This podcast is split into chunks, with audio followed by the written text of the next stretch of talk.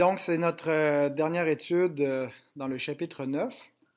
La question à laquelle nous tentons, tenterons de répondre ce soir, le chrétien est-il libéré des effets du péché contre son libre arbitre? Voici la réponse euh, courte que je donne à cette réponse. La régénération affranchit d'ores et déjà le croyant du péché, mais ce n'est qu'à la résurrection finale que leur liberté sera complète et parfaite. J'ai dit le croyant, mais les croyants, donc, pour uniformiser les pluriels. Euh, donc, quand on regarde la, définition qu'on a vue euh, la, semaine dernière de la dépravation totale, on peut se poser la question, est-ce que ça correspond réellement à notre état à nous? Est-ce que le chrétien euh, peut être considéré comme totalement dépravé. Et il y a un peu un paradoxe parce que d'un côté, on reconnaît que ce n'est pas une description qui, qui, correspond seulement aux inconvertis, euh, que ça correspond vraiment bien à notre, notre nature pécheresse. Euh, mais en même temps, euh, c'est pas c'est pas la seule chose qu'on peut dire de de nous, de notre état de, de, pécheur, euh, si, on se limite à la, définition de la dépravation totale, euh, ben, le, portrait est incomplet. Euh, donc, on peut dire oui, ça nous correspond, mais en même temps, ça ne nous correspond pas pleinement. Il y a autre chose qu'il faut dire. parce que le, le, chrétien est un pécheur, donc qui est comme les autres pécheurs, totalement dépravé, mais un pécheur régénéré. Alors, c'est quoi un pécheur régénéré? Bien, le paragraphe 4 nous en donne une définition succincte. Quand Dieu convertit un pécheur et le fait passer dans l'état de grâce, il le libère de son esclavage naturel au péché, et par sa, sa, grâce seule, il le rend capable de vouloir et de faire librement ce qui est spirituellement bon. Néanmoins, en raison de la corruption rémanente, il ne veut ni parfaitement ni uniquement ce qui est bien, mais il veut aussi ce qui est mal. Alors ça, ça nous correspond. Euh, donc d'abord, parlons de la régénération et de la, liberté. Quelle, liberté euh, et comment est-ce que la, régénération nous restaure-t-elle? En fait, est-ce que euh, elle est une, une, restauration de notre libre arbitre initial euh, bien, pas complètement, puisque l'homme initial avait la capacité, oui, de pécher, mais il avait aussi la capacité de ne pas pécher, capacité que nous n'avons pas, même après régénération. On n'est pas capable de ne pas pécher parce qu'on a encore une nature dépravée. Euh, donc, une nature qui n'est pas capable de ne pas pécher. Euh, mais en même temps, l'Écriture nous présente notre, notre salut actuel comme une délivrance du péché et donc une, restauration, au moins partielle, de notre liberté. Donc, euh, on est libéré du péché, mais le péché n'est pas éradiqué. Donc, on dit il est rémanent. Il, euh, a été mortifié, euh, il, il, est, il est affecté ou, vaincu même par la, la, grâce de la régénération, mais en même temps, il est rémanent. En fait, ce qui, a changé dans notre, dans notre être, c'est pas la fin de notre nature pécheresse, c'est pas qu'elle a disparu, c'est qu'il y a quelque chose qui a été ajouté. L'ajout d'une nouvelle nature, l'ajout de l'homme nouveau. Paul nous le décrit dans Éphésiens 4, 24. L'homme nouveau créé selon Dieu dans une justice et une sainteté que produit la vérité. Donc, il y a quelque chose de positif qui a été ajouté à notre condition.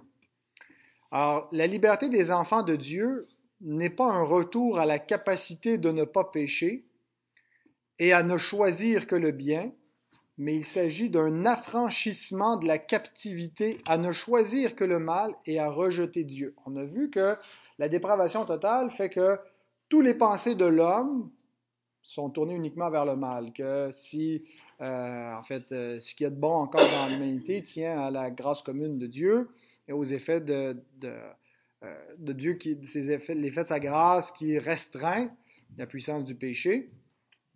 Mais donc, notre restauration, c'est pas un retour à l'état où Adam était capable de faire le bien euh, ou que le bien.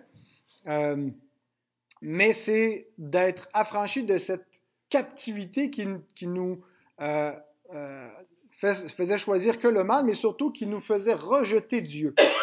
On a examiné dans la dépravation totale que ce qui la caractérise par-dessus tout, c'est que l'homme laissé lui-même ne peut pas revenir à Dieu, ne peut pas se tourner vers Dieu. Euh, il, va, il, va, se faire de faux dieux des idoles, mais le vrai Dieu, il est antagoniste contre lui, il est hostile à lui, il ne le veut pas. Et donc, la, liberté euh, des enfants de Dieu consiste donc à un, renouvellement de leur volonté pour euh, ne plus rejeter Dieu. Euh, Jésus donc décrit notre, liberté dans Jean 8, 34 à 36. En vérité, en vérité, je vous le dis, leur répliqua Jésus, quiconque se livre au péché est esclave du péché. Or, l'esclave ne demeure pas toujours dans la maison, le Fils y demeure toujours. Si donc le Fils vous affranchit, vous serez réellement libre.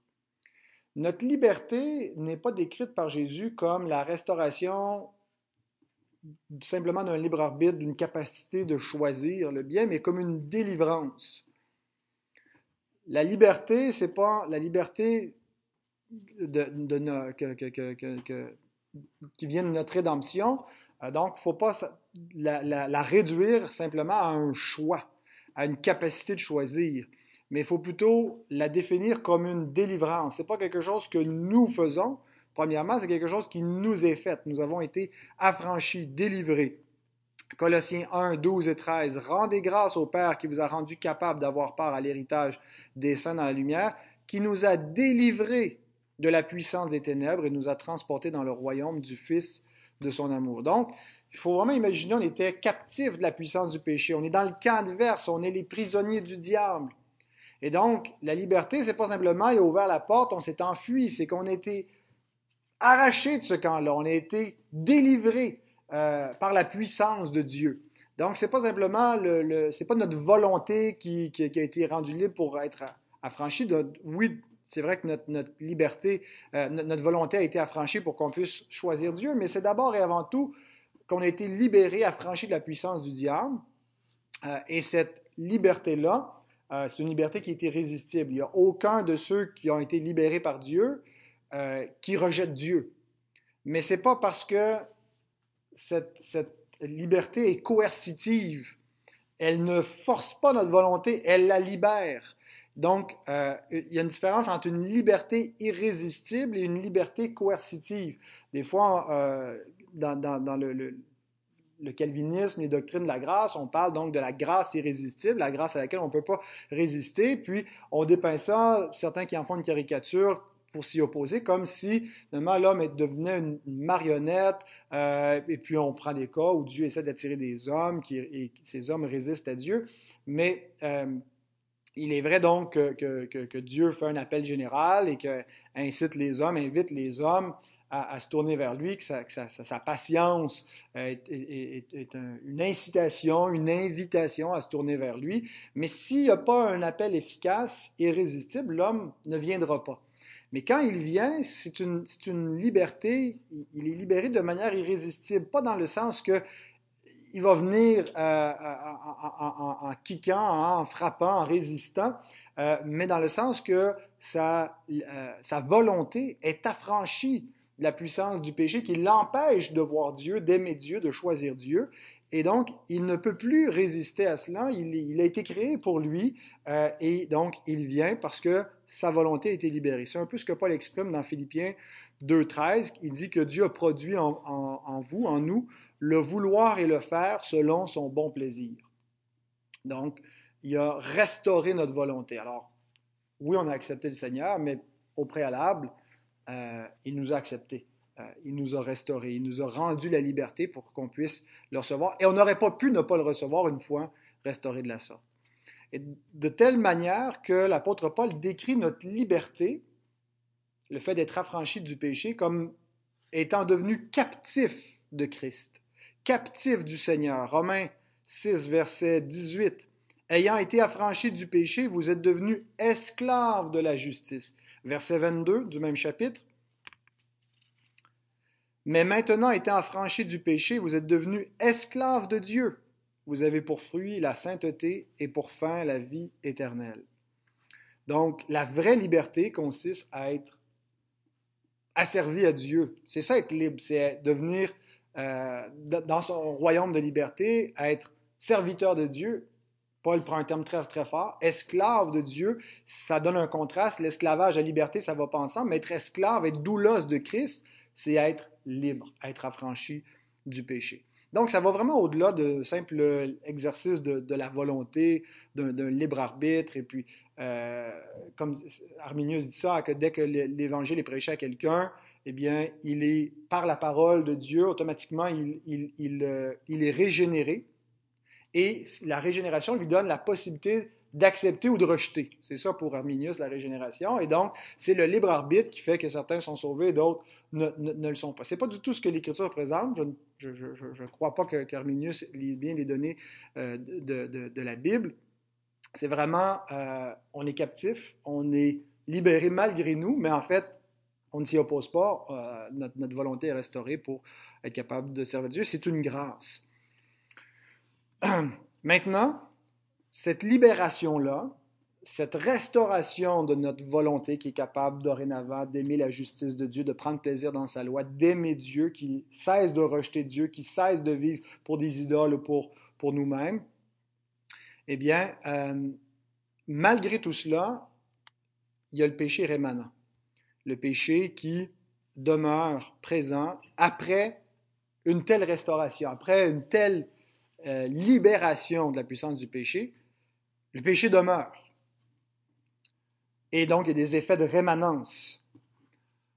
La confession dit, nous ne voulons ni parfaitement, ni uniquement le bien. Avant, nous ne voulions pas du tout le bien selon Dieu. Nous, nous étions opposés à sa loi. Euh, maintenant, nous le voulons. Maintenant, nous aimons Dieu, mais pas parfaitement et pas uniquement, parce que nous voulons aussi le mal. Nous désirons aussi encore ce qui est selon notre ancienne nature. De sorte que notre existence présente est une existence dichotomique, divisée en deux principes, l'affection de la chair, l'affection de l'esprit. Le vieil homme du péché, l'homme nouveau en Jésus-Christ. Et Paul décrit cette condition-là dans Romains 7 en particulier. Il y a d'autres passages d'écriture où il, le dépeint, mais si vous voulez ouvrir euh, dans, Romains 7, je vais lire un plus long extrait. Ça va surtout à partir du verset 14 jusqu'à la fin du chapitre, mais on ne lira pas euh, toute la section, mais Romains 7, 14 à 20 sont les versets qui décrivent euh, suffisamment donc cette condition de division, de dichotomie qui existe chez le chrétien. Ouais, séparation en deux principes opposés. On est dichotome.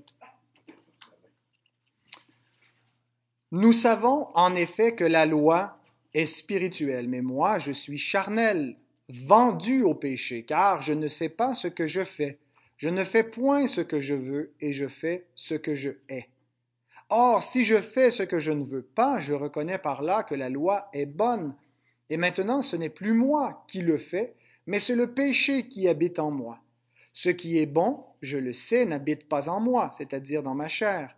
J'ai la volonté, mais non le pouvoir de faire le bien car je ne fais pas le bien que je veux et je fais le mal que je ne veux pas.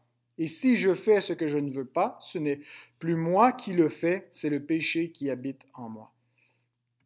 Certains considèrent que la description de Paul ici, certaines expressions qu'il emploie sont trop fortes pour parler d'un chrétien régénéré, qu'il vient décrire au chapitre 6, chapitre précédent, comme étant affranchi du péché, esclave de la justice de Dieu, esclave de Dieu.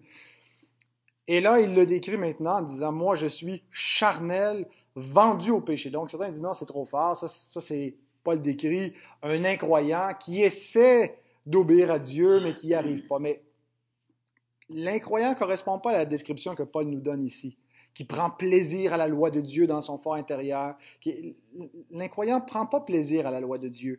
Euh, il, en fait, les, éléments positifs que Paul décrit ici euh, de, son plaisir dans la loi, de son désir d'obéir à Dieu, ne peuvent correspondre qu'à un enfant de Dieu. Maintenant, est-ce que l'expression charnel, vendu au péché est trop forte pour décrire un enfant de Dieu? Paul n'est pas en train de dire ici qu'il euh, est vendu au péché, il vit dans, la, plus grande débauche, euh, il ne peut rien y faire. En fait, il montre quelqu'un qui lutte avec le péché. Mais euh, il, il, euh, il décrit sa nature pécheresse en la distinguant de lui-même. Le vrai moi, le vrai Paul, ce qu'il est en train de dire, c'est l'homme nouveau qui est ressuscité. C'est celui qui prend plaisir à la loi de Dieu. C'est celui qui a été ressuscité avec Christ. C'est lui qui va vivre éternellement. Mais en même temps, j'ai ma vieille nature pécheresse qui est là, le vieil homme. Mais lui, il est mort. C'est plus le vrai moi, c'est plus lui qui me contrôle. Il est encore là, il revient. Euh, c'est hein, l'effet rémanent du péché, mais c'est plus lui qui me définit. C'est pas ça qui est mon statut devant Dieu. Euh, donc, le vieil homme est mort. Ah, l'expression le vieil homme, il l'emploie dans Romains 6, verset 6, sachant que notre vieil homme a été crucifié avec lui. Je pense donc quand il se distingue et qu'il distingue la, puissance du péché, quand il dit euh, si je fais ce que je ne veux pas, ce n'est plus moi qui le fais, c'est le péché qui habite en moi. Paul ne veut pas dire que c'est pas de sa faute, euh, que le péché, il contrôle pas sa volonté et donc il n'est pas vraiment coupable des péchés actuels qu'il commet. C'est lui qui pêche, c'est encore sa nature pécheresse, mais c'est qu'il n'est plus défini par cette nature-là. Devant Dieu, ce n'est pas ce qui lui donne son, statut, ça c'est le vieil homme. Et le moi actuel, euh, qui, qui, a un statut devant Dieu, c'est euh, c'est celui qui, qui, régionise pas qu'il y a deux personnes, il y a une seule personne, mais il y a réellement, un peu comme, comme Christ, hein, qui, a, deux natures, mais il y a cette vieille nature pécheresse, puis il y a une nouvelle nature créée selon Dieu. Et l'autre, le vieil homme, il est mort. Euh, on ne doit plus en tenir compte. Son statut est, fini. Il a été mis à mort. Bien sûr, c'est en principe, c'est en position. On voit des effets, une puissance euh, de ces deux principes qui s'affrontent, mais on est appelé donc à vivre ce que nous sommes déjà dans la gloire avec Christ. Donc, c'est ça l'identité véritable. Paul s'identifie comme cet homme nouveau. Alors, le vieil homme demeure, mais il est un résident temporaire. Euh, il n'a plus, plus, le droit de contrôler notre corps, il n'a plus le droit de contrôler nos, nos pensées.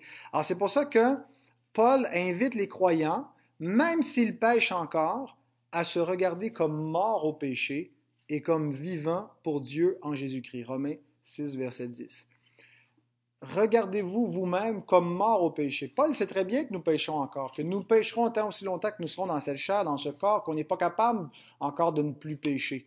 On est non possé, euh, non pécaire. On est incapable de ne pas pécher. Euh, et, ça va être ainsi jusqu'à la résurrection finale. Mais il nous dit, regardez-vous comme mort au péché. C'est-à-dire d'abord sur le, plan juridique, le plan euh, légal, pour tirer notre assurance du salut, sachez que votre statut devant Dieu n'est pas selon par vos œuvres, votre statut devant Dieu n'est pas euh, en, vertu de vous-même, de votre propre justice. Vous avez été mis à mort. Euh, votre dette est payée parce que Christ a été mis à mort, puis en, étant mis à mort, c'est vous qui avez été mis à mort, il était votre représentant. Donc, légalement, considérez-vous comme mort au péché, mais également euh, en, pratique, considérez donc que la puissance du péché était mise à mort avec Christ. Donc, ne, servez plus les convoitises du vieil homme. Euh, ignorez, euh, et, donc la, sanctification doit procéder, suivre notre justification. Et donc, considérez-vous comme vivant pour Dieu en Jésus-Christ. Cet état donc de, partage, de division entre le vieil homme et l'homme nouveau, heureusement, ne durera pas tout le temps. C'est un état temporaire. Paul euh, nous laisse entendre vers la fin du passage dans Romains 7, les versets 24 et 25, qui commence par constater son état misérable. Il dit, Misérable que je suis, qui me délivrera du corps de cette mort? Et il répond à sa question. Grâce soit rendue à Dieu par Jésus-Christ notre Seigneur, qui, en fait, c'est la réponse qui me délivrera? Et donc, il, éclate en louange, il éclate en reconnaissance, en adoration, en, gratitude envers Dieu par Jésus-Christ qui nous a délivrés du corps de cette mort. Et donc, même déjà en principe, on est, glorifié en Christ, en position avec lui assis dans les cieux. Euh, mais donc, c'est en espérance que nous attendons cela. Euh, et donc, en attendant, on continue à lutter et à vivre cette lutte que Paul décrit donc dans Romains 7. Et c'est aussi sur cette note positive que notre confession termine euh, le chapitre sur le libre arbitre au paragraphe 5, dans l'espoir de, la gloire, dans l'espoir de euh, pleine liberté. Elle le décrit de la manière suivante. C'est seulement dans l'état de gloire que la volonté de l'homme sera rendue parfaite, parfaitement et immuablement libre en vue du bien seulement. La glorification finale ne sera pas un retour à l'état initial, mais l'atteinte de l'objectif initial d'incorruptibilité. On se souvient quand on a examiné la doctrine de la création et qu'on a revu dans ce chapitre présent que Adam n'a pas été créé incorruptible. Parce que s'il avait été incorruptible, il n'aurait pas pu se corrompre. Adam était capable de pécher, possé pécaré, capable de pécher. Mais il était aussi capable de ne pas pécher possé non pécaré. Donc, il était muable ou mutable. Euh, je pense que les deux, les deux expressions se disent. Euh, il, devait devenir quelque chose d'autre, devait sceller son état de justice, sa justice originelle, son innocence originelle, par l'obéissance, en gardant donc pour une période de probation la parole de Dieu et atteindre la vie éternelle. L'immortalité et l'incorruptibilité, c'est dans une communion pour toujours avec Dieu. Maintenant, c'est le contraire qui est arrivé, c'est la mort, selon la menace que Dieu avait dit s'il désobéissait. Euh, et donc, il est devenu incapable de ne pas pécher, non possède, non pécaré. Euh, la liberté à l'état d'incorruptibilité, ce qu'Adam aurait dû devenir, ce que nous serons. C'est pas un retour à l'état d'Adam, c'est un retour à ce qu'Adam devait atteindre. Ou c'est plutôt pas un retour, mais l'atteinte, l'accomplissement de ce qu'Adam aurait dû devenir. Et c'est cette liberté-là, la liberté dans la gloire, la liberté au moment où nous serons glorifiés, où nous serons incorruptibles, c'est une liberté qui est semblable à celle de Dieu, qui est semblable à celle du Christ glorifié. Parfois on dit, euh, si la chute a été rendue possible sur la terre par le libre arbitre, est-ce que ça veut dire que le libre arbitre n'existe pas dans le ciel?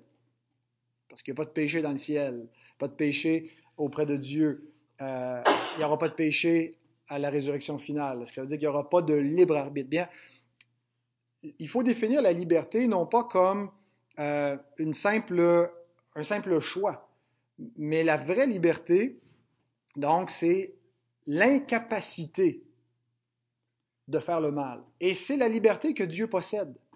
Dieu ne peut pas pécher.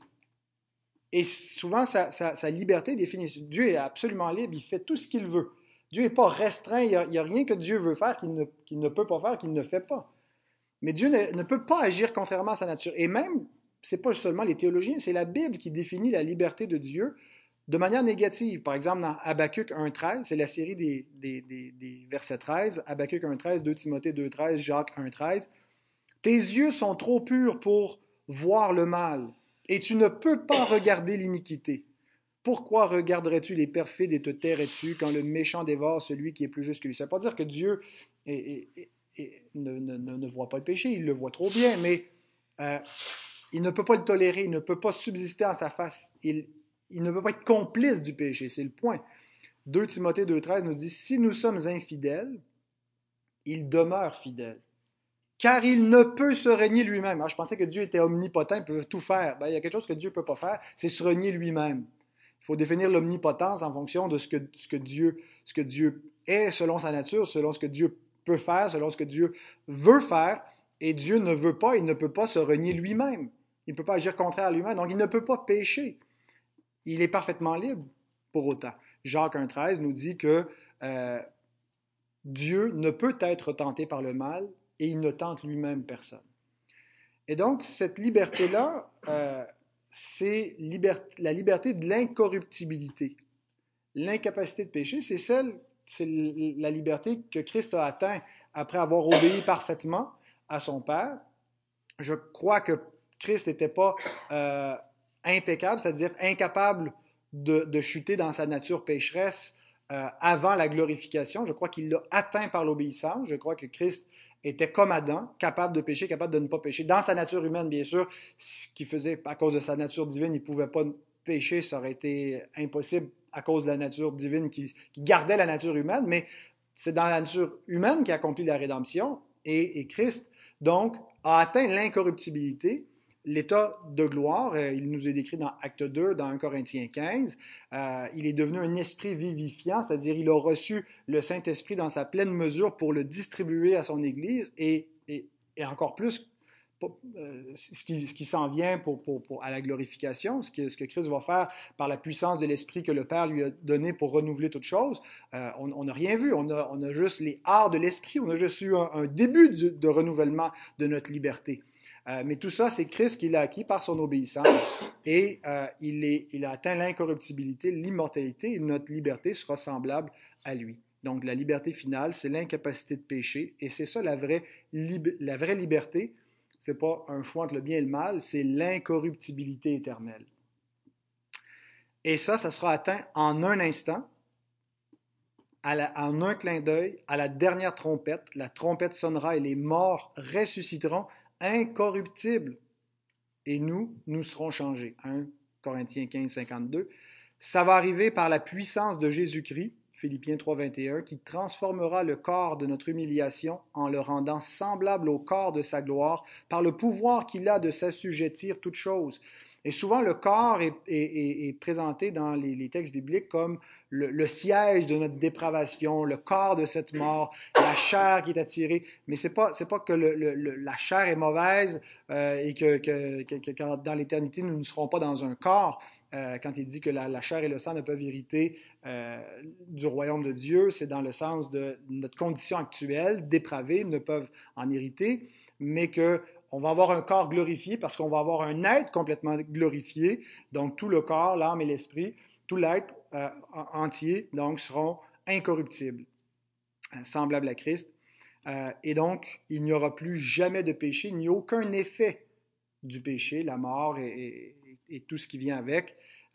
Dieu essuiera toute larme de leurs yeux et la mort ne sera plus. Il n'y aura plus ni deuil, ni cri, ni douleur, car les premières choses ont disparu. Apocalypse 21, verset 4. Donc, la liberté ultime n'est pas le choix entre le péché et l'obéissance, mais l'incapacité de désobéir à Dieu, une obéissance heureuse et libre. Et ceux qui ont été affranchis possède déjà cette liberté glorieuse sous la forme d'une espérance. Souvenez-vous, Paul décrit la création qui attend avec un ardent désir la révélation des fils de Dieu.